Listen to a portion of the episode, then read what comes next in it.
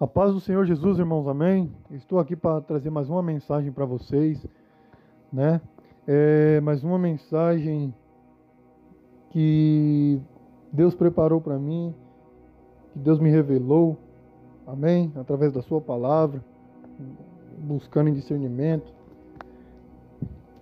Irmãos, eu quero poder orar por vocês nesse momento para que Deus abra os seus olhos espirituais diante desse texto que eu vou trazer para vocês, dessa palavra. Amém? Senhor, meu Deus e eterno Pai, eu peço a Ti, Senhor, que abra os olhos dessas pessoas, Pai amado, os olhos espirituais, para que elas vejam o certo ou o errado, Deus, para que elas vejam, Deus, o que elas estão fazendo, Senhor, que estão, Deus, a tornando, Pai amado, infrutíferas, meu Pai. Em nome de Jesus, Senhor. Sem ti não somos capazes, Deus. Sem ti não temos força. Sem ti não somos nada. Sem ti, Deus, somos o resto do resto.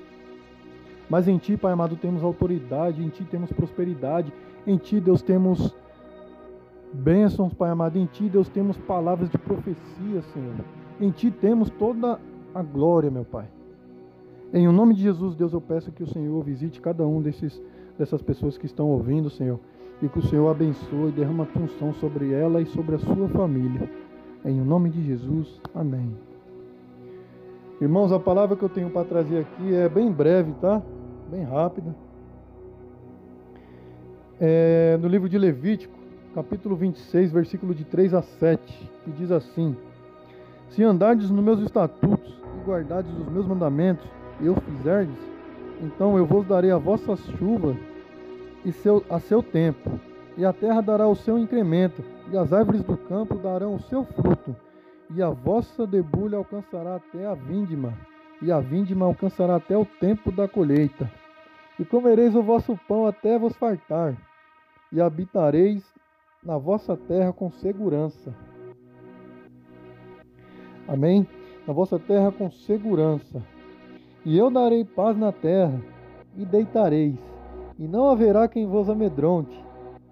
E farei desaparecer da terra os animais ferozes, e nem a espada passará por vossa terra.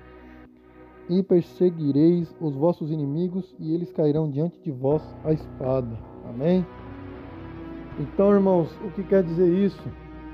Essa palavra aqui, irmãos, quer dizer que se você for obediente, se você guardar os estatutos, os mandamentos de Deus, irmãos, você será próspero. Você terá bênçãos em sua vida. Deus derramará a sua, a sua chuva de bênçãos sobre você. Tudo isso se você tiver obediência, se você andar em seus caminhos, se você cumprir com seus mandamentos, cumprir com seus estatutos, fizer a obra do Senhor. Entendeu? Buscar a Ele e procurar estar em comunhão com Ele, irmão. Você vai ser uma pessoa, irmão, bem sucedida em todas as áreas da sua vida. Feras na terra desaparecerão. Feras na terra, irmão, seriam as pessoas que têm inveja sobre ti, as pessoas, irmãos, que te caluniam, que tentam te caluniar, irmão. A espada não passará por vossa terra. A espada não passará por vossa terra. O que quer dizer isso, irmãos? O inimigo, irmãos, não ceifará a sua bênção. O inimigo não irá intervir, irmão, em tudo que você está recebendo de Deus. Tudo isso se você estiver em obediência com Ele. Isso é uma coisa, irmãos, que traz é, uma, uma força para a gente. Isso é uma coisa que nos edifica. Isso é uma coisa que aumenta a nossa fé, nos inspira a cada vez mais buscar Ele. Na, em Salmo 128, 1 a 4 também diz a mesma coisa. Diz assim: Abençoado é aquele que teme ao Senhor, que anda em seus caminhos, pois comerás do trabalho das tuas mãos, feliz e serás, e isso te será bem. A tua esposa será como uma videira frutífera pelos lados da tua casa, e os teus filhos como plantas de oliveira ao redor da tua mesa. Eis que assim será abençoado o homem que teme ao Senhor. Ou seja, irmão, você tem você temendo, temendo, você tendo temor ao Senhor, você sendo obediente e tudo mais, não só as principais áreas da sua vida serão abençoadas, mas a sua família também. A sua família será uma família abençoada, será uma família próspera, será uma família frutífera que trará para você, irmãos, bênçãos ao seu lar e aonde quer que elas vão, na escola, no trabalho, na padaria, no açougue, ela sempre será iluminada. E essa luz incomodará a luz das, uh, essa luz incomodará as trevas, irmãos. Então, olha o quão bom é você ser obediente a Deus, você seguir os passos dele, ser temente a ele, ser guardar os seus estatutos e os seus mandamentos. Mas aí, irmãos, o que acontece muito hoje é que quando uma pessoa leva a palavra para você, ela apenas leva a palavra de amor e de misericórdia. Isso é uma meia verdade, porque Deus também é justiça.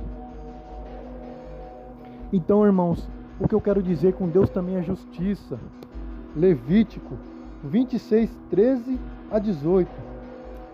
Vamos lá. Glória a Deus, aleluia. Levítico 26, capítulo 13, cap, é, capítulo 26, versículo 13 ao 18. Diz assim, irmãos, ó. Eu sou o Senhor vosso Deus, que vos tirei da terra do Egito, para que não fosseis seus escravos, e quebrei os canzis do vosso jugo e vos fiz andar erguidos. Mas se não me ouvirdes, mas se não me ouvirdes e não fizerdes todos estes mandamentos, e se desprezardes os meus estatutos, e se a vossa alma abominar os meus juízos, de modo a não cumprirdes todos os meus mandamentos, quebrando o meu pacto, então eu também vos farei isso. Porei sobre vós terror, a tísica e a febre ardente, que consome os olhos e causam angústia ao coração, e semeareis a vossa semente em vão porque os vossos inimigos a comerão. E eu colocarei a minha face contra vós, e serei mortos diante de vossos inimigos. E os que vos odeiam reinarão sobre vós, e fugireis sem que ninguém vos persiga. E se ainda com tudo isso não me ouvirdes, então eu vos castigarei sete vezes mais por causa dos vossos pecados. Então, irmãos, você entendeu o significado da justiça do Senhor? Que se você não guardar os mandamentos, que se você não seguir na palavra dele, você que é uma pessoa que já aceitou Jesus, você é uma pessoa que já desceu as águas, você é uma pessoa que tem o Espírito Santo de Deus com você, você é uma pessoa marcada pela promessa, e você desobedece a Deus, é isso que Deus trará sobre sua vida, ele trará justiça. A justiça sobre aquilo que você fez, a justiça sobre que você não foi honesto com o irmão, sobre, as, sobre que você roubou, sobre que você cobiçou a mulher do próximo, todos os mandamentos que você quebrar, todos os estatutos que você não fizer perante a Deus, isso, isso irá caber como desobediência, e isso, irmão, todas essas coisas ruins, todas essas coisas Toda a justiça de Deus será feita sobre sua vida, cairá sobre ti. Então, irmãos, isso é um erro grande, porque muitos pregadores e pastores não pregam isso, não levam isso para o povo, não levam, não leva o que é a justiça de Deus, apenas leva o que é a misericórdia e o amor de Cristo, de Cristo, de Deus. Não a justiça também. Porque, irmãos, a gente deve preparar os nossos irmãos para tudo. A gente deve preparar nossos irmãos, preparar nossas mentes para quando Jesus vier. Então, irmãos, a gente conhecendo a justiça de Deus, a gente vai estar, irmãos, sempre em comunhão com Ele, sempre em obediência e não em desobediência. Entendeu, irmãos? A gente estando obediente a Deus, a gente alcançará o reino dos céus. Porque, irmãos, a obediência de Deus é tudo que está dentro da Bíblia. Eu costumo dizer que o manual da nossa vida, para a gente viver, está tudo ali na Bíblia. Entendeu, irmãos? Então, muitos pastores, eles levam a meia verdade. Ele não leva a verdade por completo. Ele leva o caráter de Deus como amor e misericórdia, mas não como justiça também. Entendeu, irmãos? Então, sempre com um irmão ou uma irmã está passando por uma dificuldade, que ela para e olha, mas poxa, eu estava sendo tão abençoado, mas o que eu fiz de errado? O que eu fiz de errado? Para tudo isso estar acontecendo. Aí é onde elas viram as costas para Deus, porque ela acha que ela não merece isso, porque estava sendo abençoada por Deus. Mas do jeito que Deus abençoa, Deus também tira. É como a história de Jó, que Deus deu tudo para Jó e tomou. Entendeu, irmãos? Mas Jó foi fiel e abençoou o nome do Senhor. Então é isso que a gente deve se inspirar em Jó. A gente deve agradecer a Jó sobre tudo que Deus nos mandar, até os castigos. Porque na palavra diz, eu não vou saber o livro agora, eu preciso procurar.